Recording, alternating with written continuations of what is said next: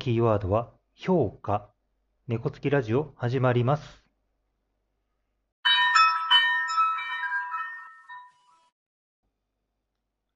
改めまして、こんにちは。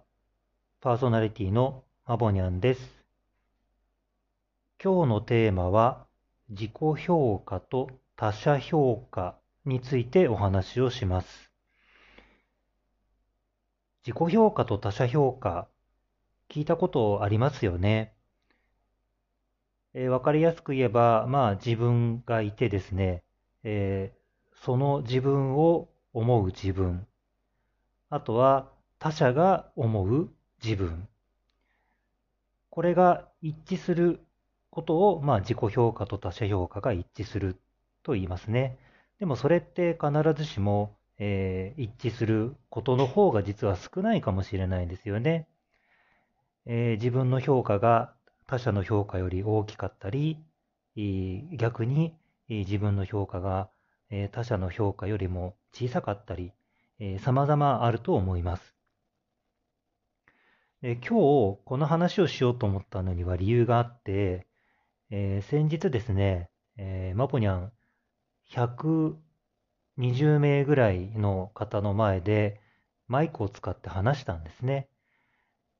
で、猫つきラジオを約2年続けていながら言うのもなんなんですけど、えーマボニャンはあまり自分の声が好きではないんですよ。えーまあ自分の声って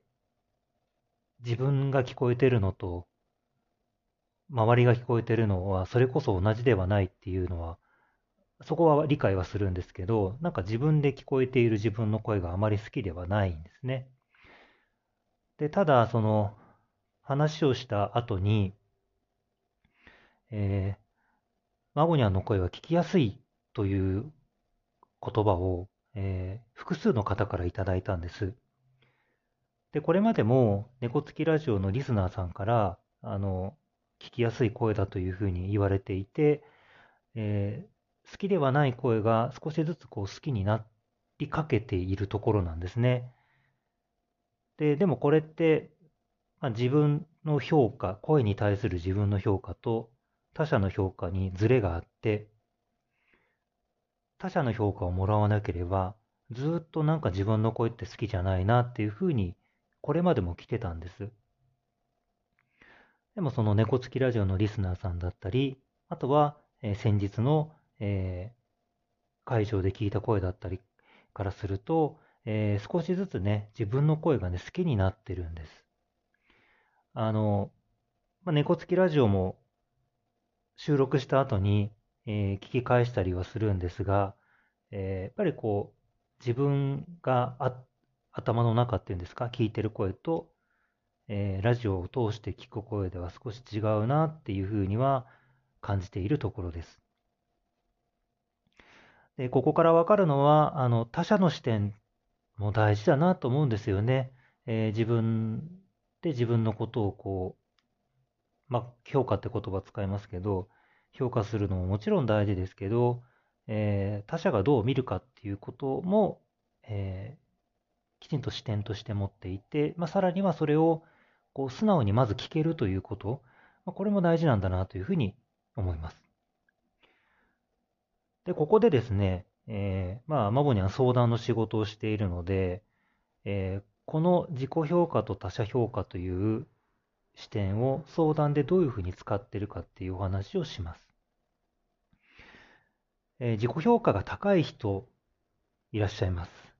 えー自己評価が高い人と話をするときには、えー高くなりすぎないようにお話を進めます。例えば、えー先ほども言ったことなんですが、周りの人の意見も聞いてみましょうねという類の言葉を使います。一方で、自己評価が低い人いらっしゃいます。自己評価が低い人は、えー高くなるように言葉がけをします。例えば、自分で自分を褒めてみよう。よく使います。で、自己評価が高い人と自己評価が低い人の中で、えーやはりね、自己評価が低い人はよく話をしてますね。えっ、と、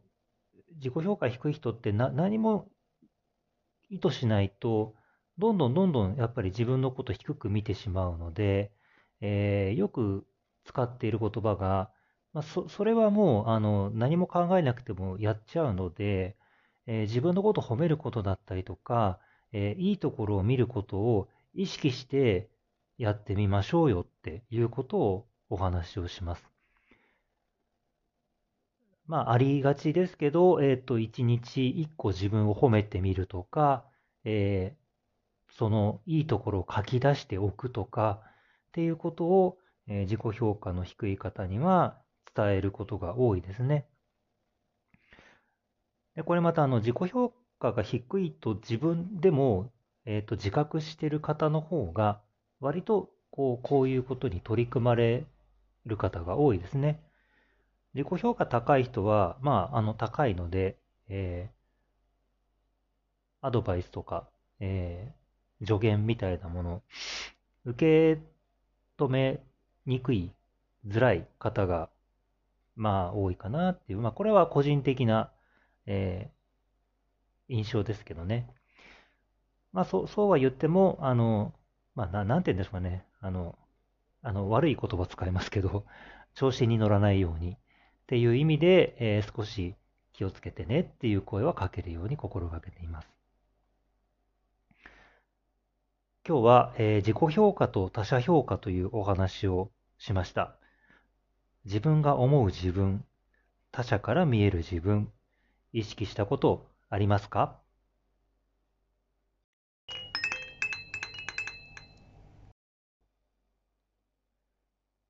今日も猫つきラジオをお聴きいただきありがとうございます。今日はですね、久しぶりにあの猫つきカフェから配信をしてみました。えー、音声も大丈夫かなと思います。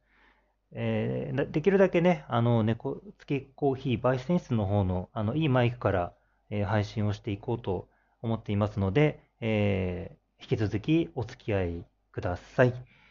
それではまた次回の配信まで。良い気づきを。